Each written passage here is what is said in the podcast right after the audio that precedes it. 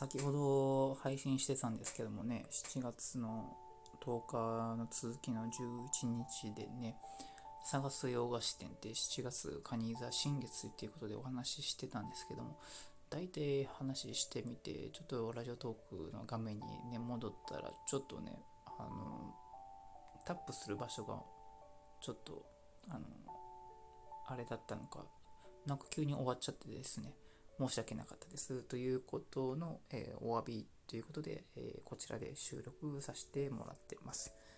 はい。ね、あともう一つしようかなと思ったんですけれどもね、はい。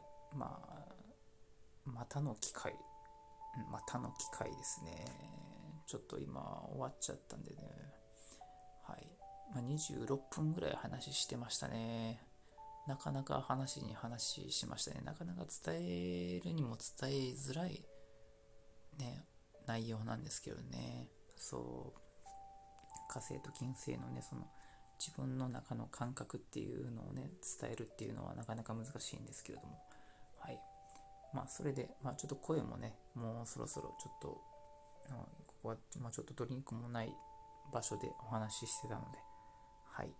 まあ、そんな感じで、えー、今日はもうちょっともう時間も遅くなっちゃったんで、終えたいなと思います。ではではまたまたありがとうございました。バイ。